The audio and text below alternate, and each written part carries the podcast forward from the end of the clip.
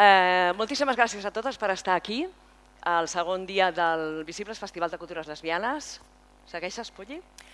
Bueno, eh, estem aquí perquè no tardarem gaire, sabem que heu vingut per la birra després, després, després. Eh, nosaltres el que volíem fer era presentar en primer lloc la Thais Morales, que us parlarà d'un tema molt interessant, que és el pulp lèsbico. Alguna sap què és el pulp lèsbico? Sí. Sí? Des, Sí, si voleu... A veure, aixequeu la mà. Nosaltres l'anirem interrompent, esperem que vosaltres, si teniu preguntes Oh. o així, també digueu preguntes i el que sigui. I és un tema que jo he descobert gràcies a la Thais i m'he llegit alguns llibres, els pocs que hi ha traduïts no? a l'espanyol i al català. Dos. Dos, no? I, però val molt la pena, us ho recomano. I jo, que parli ella i nosaltres ja està. Sí, us expliquem. Nosaltres fem el programa Berenjenales a Inau Ràdio, no sé si la coneixeu, que és la ràdio lèsbica. Per allà diuen que no, Polly, malament, eh? Home, Busqueu... Sí, sí, vale. Eh, I fem un programa en directe cada dijous de 8 a 9 i després tenim molts podcasts que podeu escoltar de diferents temes. I els dijous fem el programa en directe. I avui el fem des d'aquí, des Vinga. del Visibles, que és divendres, va. que és divendres. Taís, Hola, ¿qué tal? Todo tuyo. Ah, ¿todo mío? cuéntanos. Oh, espera, es que estoy con esto también que no... Eh, os cuento lo que es el pub lésbico. ¿Sabéis lo que es pub lésbico? Suena así, ¿no? ¿Alguien? ¿Sabrá algo? No. Qué bien, así puedo explicar lo que quiera y me vais a Así- creer. Así te creen todo. Todo lo que Estupendo. digas. Vale. Em, empezaré por el principio. Esto que tenemos aquí son portadas de novelas de pulp lésbico. El pulp lésbico, eh, digamos que en Estados Unidos, si una mujer lesbiana buscaba algún libro de lesbianas o información sobre lesbianas en los años 50, años 50 de Estados Unidos, años 50 aquí era más o menos lo mismo. El puritanismo eh, de Estados Unidos y la dictadura franquista tienen mucho en común, como veremos. Pues si una mu- mujer buscaba información sobre homosexualidad, podía encontrar con mucha suerte un libro llamado El Pozo de la Soledad. Este sí que lo conocéis, ¿no? Pozo Vale, de la genial. soledad. Sí, Vale, sí, sí, sí. Drama, drama, Drama, drama. ¿no os gusta? Vale, basta coros. Ya está. Vale. Vale, venga. También podía encontrar escritos de médicos, eh, de psiquiatras, o también artículos con títulos como Homosexuales ocultos y cómo identificarlos. Podía haber oído hablar del informe Kinsey y también de los arrestos que llevaba a cabo el FBI entre la comunidad homosexual, algo muy parecido a lo que ocurría también en España. Pero a partir de los años 50, las lesbianas de Estados Unidos podían encontrar referentes, almas gemelas, mujeres como ellas, en las páginas de estas novelas llamadas del género pulp lésbico. Hay que recordar que en Estados Unidos, en esa época, eh, Norteamérica era el paraíso solo si eras hombre, si eras blanco y si eras hetero. Bueno, como aquí ahora igual. sí, Igual, Esto no ha cambiado nada, mucho, sí, es ya verdad. ves. Es lo mismo. Y además, como explica el ensayista y escritor Robert Aldrich, eh, todas las sociedades occidentales, en los años 50, fueron testigos de un incremento de la homofobia, resultado de la idealización de la familia clásica como modelo social dominante, basado en el matrimonio y en la división rígida de papeles de género, como hemos dicho, como ocurría aquí. Esta obsesión por los homosexuales, que también era compartida con, los comunistas, porque ambas condiciones son invisibles, em, pues esta obsesión no fue inocua, sino que tuvo algunas consecuencias. Ya me he olvidado de pasar esto. Qué mal, ¿no? Bueno, tuvo algunas, algunas consecuencias. Em, por ejemplo, los gays y las lesbianas tenían vetados los trabajos en organismos federales. Eh, este, sí, es aquí. Aquí, vale. Tenían vetados los trabajos en los organismos federales. eh, además, las oficinas de correos pillaban la correspondencia de los que supuestamente eran sospechosos de ser homosexuales y lesbianas. El FBI empezó a controlar exhaustivamente los lugares de encuentro de homosexuales. La policía intensificó el acoso a los gays y las lesbianas de todo el país. Y además, según la Sociedad Americana de Psiquiatría y Psicología, los homosexuales y las lesbianas éramos enfermos y enfermas. Y, eh, según la ley, éramos, como no, delincuentes. Em, hay que decir que en este clima de represión y control, o a lo mejor por esta represión, este ambiente represivo, surgieron las primeras organizaciones eh, LGTBI en Estados Unidos en esos años. En 1950 se fundó en Los Ángeles la Matachine Society, que fue la primera gran organización que se dedicó a la defensa de los derechos LGTB. Y en 1955 se creó el grupo Daughters of Bilitis, las hijas de Bilitis, que era como una alternativa política y era una alternativa social también a los lugares de encuentro de, los, bares de lesbianas que eran ilegales y que por lo tanto estaban sujetos a, numerosos asaltos y acoso y a redadas policiales. Estas medidas contra los homosexuales y las lesbianas se extendían también al mundo, eh, en el mundo de la cultura Y mientras en el cine teníamos el llamado código Hayes, que era un código que explicaba muy bien lo que se consideraba perversión sexual en una película, en literatura o en el mundo editorial teníamos lo que se llamaba el acta de Comstock. Este acta se remonta al año 1873 y evaluaba y censuraba, ah, de la misma manera que hacía el Código Hayes con el cine, los medios escritos, prohibiendo la distribución de todo aquel material que se considere inmoral u obsceno. Por eso, aunque el pulp lésbico dio voz y visibilidad a, las lesbianas y a los romances del mismo sexo, eh, las historias nunca podían acabar bien ni presentarse como algo agradable o positivo. Por ejemplo, en, el código Hayes, para que veáis cómo era también el acta de Comstock, em, hay un artículo, una pieza, un parágrafo que dice, cuando se trata de un amor impuro, de un amor que la sociedad siempre ha tenido por malo o que la ley divina condena, importa observar las reglas siguientes a la hora de hacer la película. Un amor impuro nunca debe parecer atractivo o hermoso. No debe ser objeto de una comedia o de una farsa o utilizado para provocar la risa. No debe originar en el espectador el deseo o una curiosidad malsana y tampoco debe parecer justo ni permitido. esto se aplicaba exactamente igual en el mundo editorial. Y a pesar de ello, a pesar de que se aplicaban estas normas y que los finales de las novelas de romances de lesbianas no podían acabar bien, tenían tres ventajas muy claras. Primero, eran libros baratos, de menos de un dólar. Segundo, podían encontrarse en todas partes. Esto es muy importante porque las podías comprar tanto en un drugstore como en una gasolinera. No hacía falta que fueras a una librería donde quedabas mucho más expuesta, de manera que se podía adquirir de forma más anónima. Este género, además, creó una serie de referentes y permitió que muchas mujeres que vivían aisladas en el campo o en pequeñas ciudades de Estados Unidos se dieran cuenta pues, de que no estaban solas y que tampoco eran tan raras. La eh, especialista en estudios de la mujer Bonnie Zimmerman dice del pulp lésbico, estas ediciones fueron cruciales para la cultura lesbiana de los años 50 porque ofrecían una prueba tangible de que el hecho lesbiano existía. Y ahora que hemos visto el contexto, vamos ya a ver qué es el pulp lésbico. El pulp lésbico son parte de un mercado de libros baratos que surgieron en los años 40 en Estados Unidos. Había algunos que eran de género de misterio, de género de terror. Perdona, ¿Satán was a lesbian, dice ahí? Sí. Vale. Es que es esa clase de títulos los que podían poner para que pasaran la censura. Perdón, ya está. Bueno, por otro lado es mucho más divertido, ¿no? Sí, sí. claro. Entonces, en, eh, otra, otro de los géneros que, que, se podían publicar en este tipo de novelas era el género de pulp lésbico. Hay cuatro características básicas que permiten considerar una novela de esa época como pulp lésbico. Primero, que se haya publicado entre el año 1950 y 1965 después que tenga contenido lesbiano, es decir, que alguno de sus personajes sea explícitamente lesbiano o crea que es lesbiana. De manera que el lesbianismo codificado, como el de Willa Cather o de Gertrude Stein, por ejemplo, no podría ser considerado por lésbico, tenía que ser explícito. Después, que estén editadas en tapa blanda, impresos en un papel barato, costaban tan poco desde el punto de vista editorial y desde el punto de vista del consumidor que, como decía Anne Bannon, que Anne Bannon es la reina del pulp lésbico, em, podías leerlo en el autobús y dejarlo cuando te ibas. Además era muy fácil de esconder en las cajas de zapatos o debajo de la cama o detrás del armario, nunca mejor dicho. Otro criterio importante era el estético, eran las portadas. Mm. Em, la imagen de portada debía reflejar claramente que se iba a comprar una historia que era potencialmente lesbiana. En todas las portadas de Pulp se nombra o se sugiere una historia lésbica. Satán era lesbiana. Satán, En todas las portadas eh, también se anuncia desviación, anormalidad, sexo irresistible, a partir de unos dibujos que normalmente muestran una mujer semidesnuda o dos mujeres juntas. Es que para ser los años 50, yo me los he leído ahora. Muy fuerte. Hay sexo explícito, hay bueno, imágenes así. Está muy bien ¿eh? leerlas. Sí, sí, no, no, es que es muy interesante. La Polly, está entusiasmada. Es que yo sí, yo soy de sexo explícito. que se, que se vea, ¿no? Sí. Vale. Y luego, además, entre las frases que podían escribir los editores para llamar la atención de los lectores y lectoras, evidentemente, hay frases como ¿era correcto amar a la esposa de su hermano tan apasionadamente? No. O también la terrible historia de una hermosa adolescente que fue iniciada en prácticas prohibidas por chicas mayores.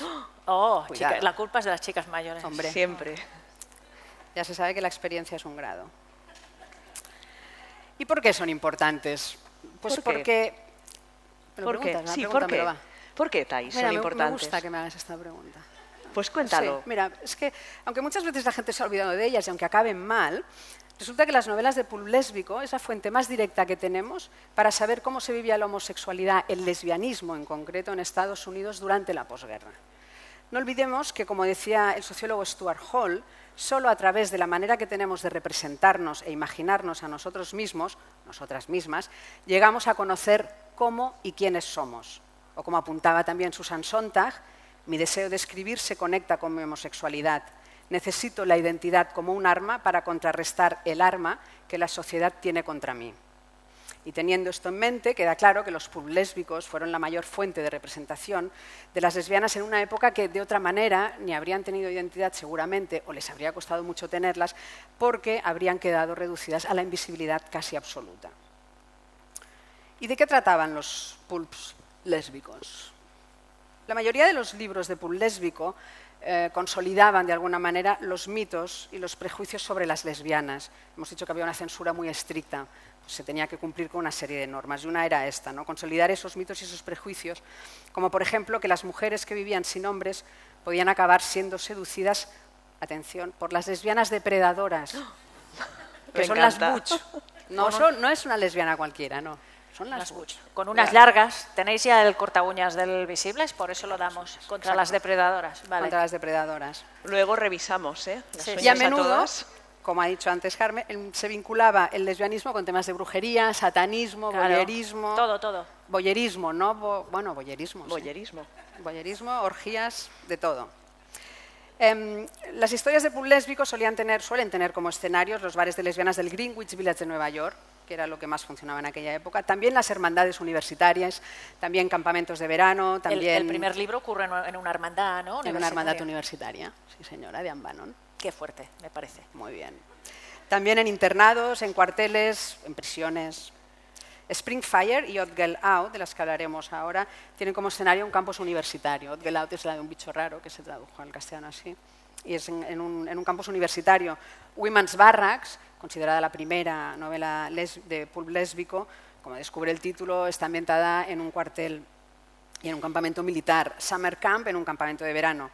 Y curiosamente, las que transcurren en espacios que no están dominados por mujeres, como son las hermandades, como son prisiones de mujeres o espacios así más vinculados solo al, género femenino, esas suelen tener finales mucho más trágicos. Por ejemplo, hay algunos ejemplos, My Sister, My Love, que es una novela de Miriam Garner, está ambientada en el mundo de la música, y también Three Women es otra novela que está ambientada en el mundo del arte, son dos mundos en los que había mucho estero también y mucho hombre, pues esas acaban muy mal. Muy mal. Muy mal, muy trágicamente. ¿Cómo de mal? Fatal. Pero, horrible. pero de accidentes, muertes, suicidios, oh, locura, todo. Lo, peor. Ponían ahí todos los ingredientes que estaban permitidos, los mezclaban y... Venga. Venga, que, no, que siga, que no pasa nada. Y es que los finales estaban vigilados con lupa por la censura. Hay una autora, Marianne Maker, que firma con seudónimo como Wim Baker también, que fue amante de Patricia Highsmith, esta mujer dice que las instrucciones que le dio su editor la primera vez que en su primera novela lésbica era que la novela no podía tener un final feliz y si no lo cumplía el libro podía ser considerado obsceno y censurado. En general, en estos finales, las lesbianas auténticas y depredadoras solían, es decir, y además que no se arrepentían de ser lesbianas nunca a lo largo de todo el libro, ni se convertían en la heterosexualidad, eso mucho menos, acababan enloqueciendo, suicidándose o eran víctimas de un trágico y fatal accidente. Pero también tenían una opción, ¿no? en lugar de podían elegir susto o muerte, bueno, tenían una opción, que era renunciar a su amada, dejar que su pareja se fuera con un hombre, ah. dejarla libre, porque claro, la estaba obligando, entonces la dejaba libre. Si renunciaba a esa mujer y esa mujer se reconvertía y podía reanudar su vida matrimonial como Dios manda y como mandaba el señor McCarthy, Em, se las dejaba vivir, aunque fuera condenadas a una eterna soledad, vagando por el limbo siempre. Pero bueno, se las dejaba vivir. Las novelas de Paul lésbico tenían una función muy clara, visto esto, ¿no? y es que tenían que advertir acerca de que el lesbianismo era una enfermedad, era algo diabólico, y que si una mujer se atrevía a querer a otra, podía acabar muy mal. Y de esta manera, gracias a estos finales, este género pudo florecer y pudo sortear a la censura. Y por eso tú has podido leer esta novela. Exactamente, y leí al principio que la autora Ann Bannon explica que la primera sorprendida del éxito de estas novelas fue ella, ¿no? Sí, sí, sí. Porque sí. no fue hasta el cabo de muchos años ¿no? que, que le llegó el, éxito. Sí, porque luego a partir de los años 80 hubo un revival del pulp lésbico. Y es entonces cuando muchas autoras ya fuera del armario, porque muchas habían estado casadas, se atrevieron a, a dar la cara, a salir del armario, a hablar de sus novelas. Y Y, también cuenta que en la primera novela no, la, la temática principal no era la lésbica, pero No. al presentarla al No editor... me hagas spoiler. Ah, No me hagas spoiler. va, va. ya me callo. ¿No? Vale. ¿Le dejo que me lo haga o no? No, no, No, no, no, no, no, Polly, calla. Va. Eh, los finales hemos dicho que eran muy trágicos, pero, siempre hay un pero, ¿eh? Hay algunas autoras, como Sloan Brittain, en su novela These Curious Pleasures, estos placeres curiosos, en los que las protagonistas acaban juntas, y además con la bendición de un hombre que les permite estar juntas y que no tiene problema Y que con las ello. mantiene y eso. Y Joan Ellis, en la novela The Third Street, La Tercera Calle, em, Karen, la protagonista, abandona a su marido y se va con Pat, que es el amor de su vida. Y también acaba bien. O sea que hay algunos que se pueden encontrar algunas, algunas esclechas, algunas Grietas. grietas. ¿vale? Y ahora ya vamos a ver quién escribía Pulp lésbico. Muchas de estas novelas eh, fueron escritas por hombres. De hecho, la proporción es cinco hombres por una mujer de escritoras. ¿Vale? Porque eh, mucha, gran parte del mercado era un mercado masculino. Eran novelas que se escribían para que los hombres disfrutaran y pudieran recrear todas, todas sus fantasías. Pero hubo mujeres que, utilizando seudónimo, escribieron pulp lésbico. Y eso fue bastante refrescante porque, aunque muchas se leían como una fantasía pensada, como os he dicho, para el lector masculino, otras, en especial las novelas de Anne Bannon, daban una imagen distinta y mucho más positiva respecto a las dificultades a las que se enfrentaban las lesbianas en los años 50 en Estados Unidos. También Valerie Taylor, como Anne Bannon, aprovechaba estas novelas para mostrar que el prejuicio social que existía contra las lesbianas era moralmente erróneo. Sugerían que las lesbianas acababan enloqueciendo y pervirtiéndose por culpa de la sociedad que las condenaba por ser simplemente como eran y no porque ellas fueran por naturaleza malvadas, delincuentes o perversas o enfermas. Teresca Torres, Teresca Torres es una de las escritoras más importantes de pulp lésbico porque con ella empezó todo. Ella fue la que escribió la primera novela considerada de lésbico, que era Women's Barracks. Se publicó en el año 1950. Tereska se llamaba en realidad Tereska Swark, era de origen polaco, nació en París y cuando se produjo la ocupación alemana eh, se fue con sus padres a Inglaterra. Y ahí, con apenas 18 años, se alistó eh, en el Ejército de Liberación francés. En Women's Barracks lo que hace Teresca es explicarnos su experiencia en los cuarteles, explicarnos cómo esa etapa marcó su paso a la edad adulta y también nos explica historias de espías y amantes y de relaciones lésbicas entre algunas de sus compañeras. Hay que decir que el libro, que, fue publicado por Gold Medal, que fue la gran editorial de pulp lésbico de los años 50, vendió cuatro millones y medio de ejemplares y que con él y que se disparó lo que era el boom del pulp lésbico. Después tenemos a Marianne Maker, la que os he dicho que fue amante de Patricia Highsmith. Es una de las autoras más prolíficas, usó eh, seudónimos como el de Vin Baker o Anne Aldrich. Eh, en su autobiografía, Highsmith, un romance de, 19, de, los años 50, refleja muy bien cómo era la vida de una lesbiana en aquellos años en los bares del Greenwich Village, donde ella conoció a la famosa creadora de Ripley. Marianne en realidad era escritora de novelas de misterio, pero con el seudónimo de Anne Aldrich empezó a escribir libros de lesbianas, que en realidad tenían siempre finales muy trágicos y que llegaron a despertar la ira de, las, de la organización Daughters of Bilitis, que pretendían que estas escritoras hicieran un esfuerzo por dar algún mensaje positivo sobre el lesbianismo.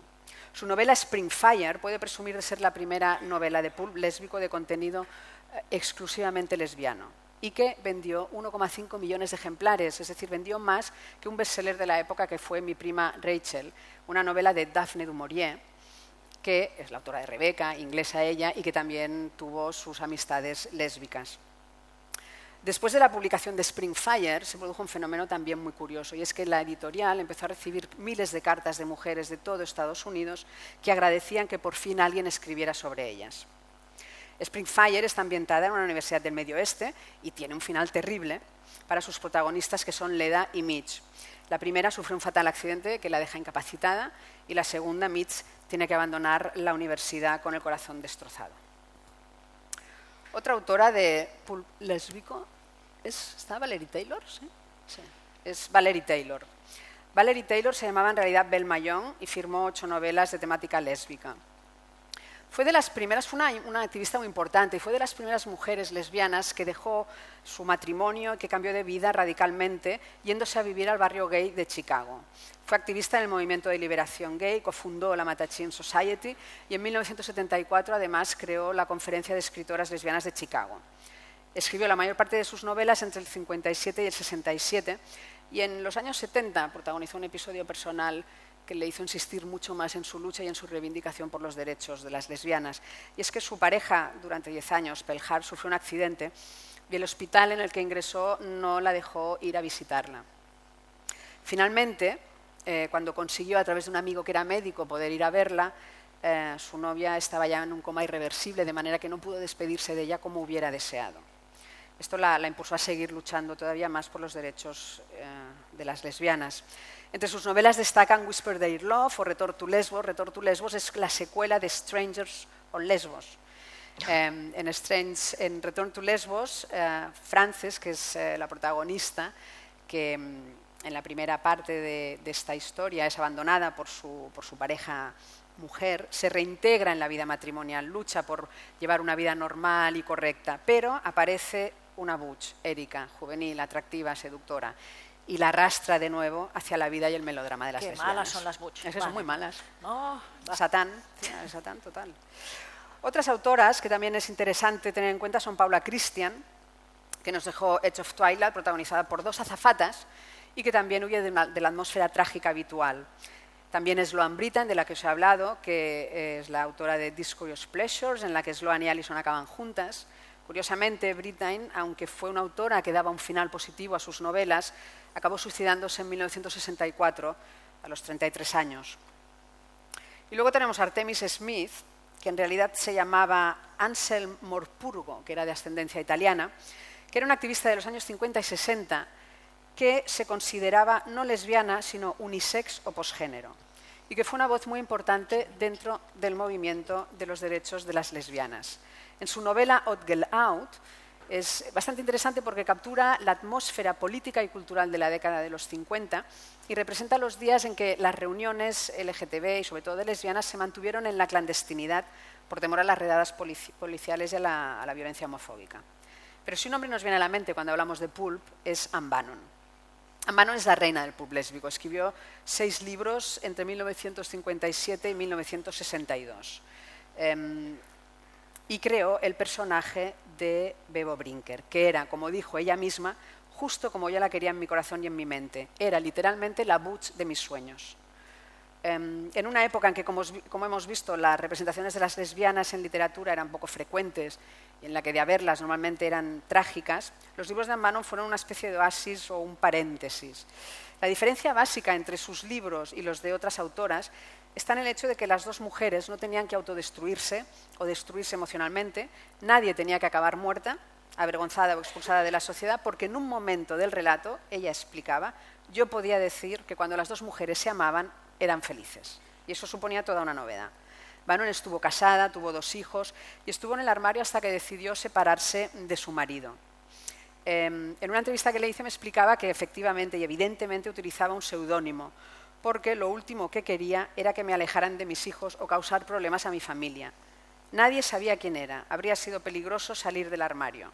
Podías ir a la cárcel si te consideraban sospechosa de alguna actividad sexual ilegal y la homosexualidad era ilegal en aquella época.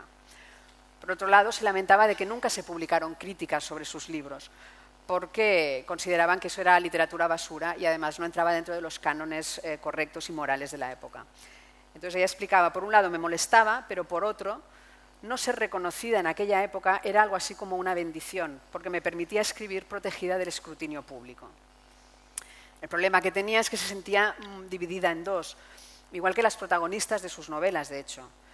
Mientras escribía las novelas, ella se metía totalmente en su historia, pero antes, me explicaba, tenía que haber conseguido una canguro para que se llevara a mis hijos y debía esperar a que mi marido se fuera de viaje por lo menos un mes por motivos de trabajo. porque tenía que estar sola con mis personajes. Y sí, me dijo, mi marido sabía que escribía, pero no sobre lo que escribía.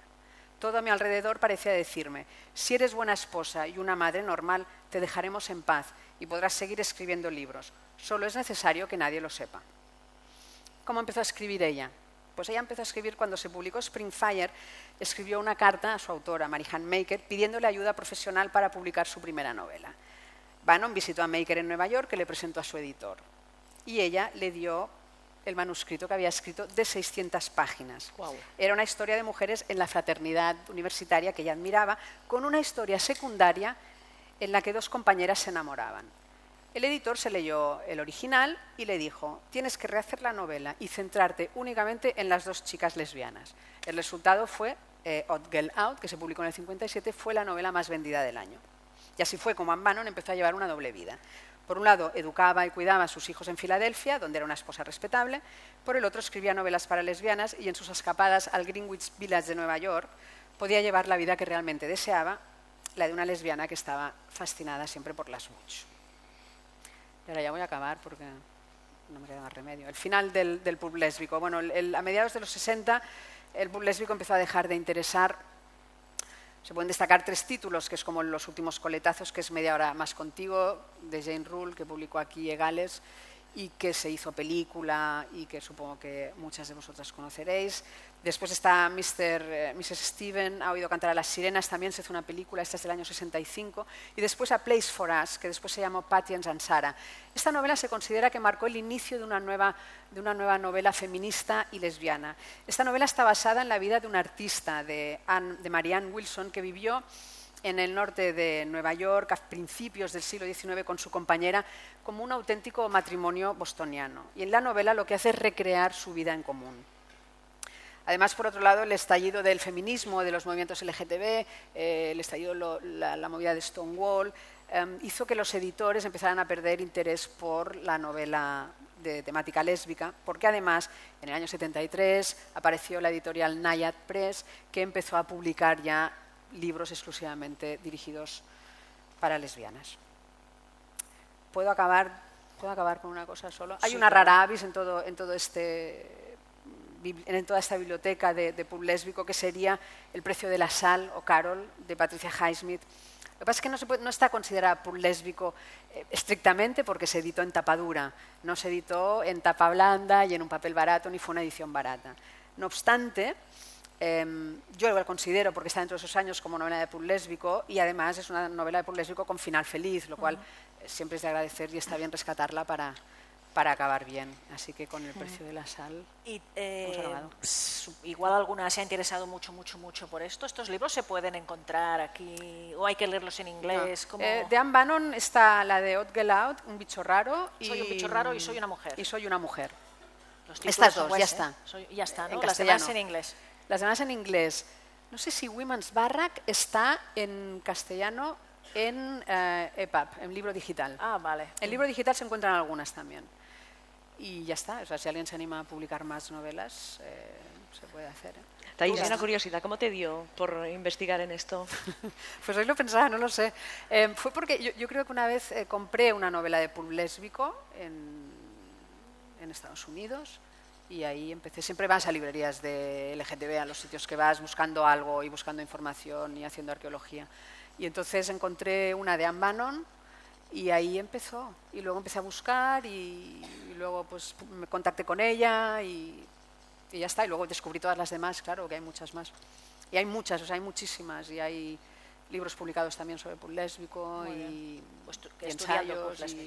Si queréis saber más cosas, aprovechar ahora a preguntarle porque sabe mucho de este tema, ¿eh? O sea que... Y si no, callad para siempre.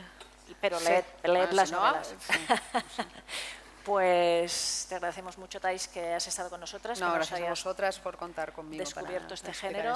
Ah, ahora hay muchísimas cosas más interesantes. Marta Vergoños os va a presentar a las próximas ponentes que son muy interesantes y que van a ocupar este espacio en, los próximos minutos para contaros más cosas. Gracias. Gracias.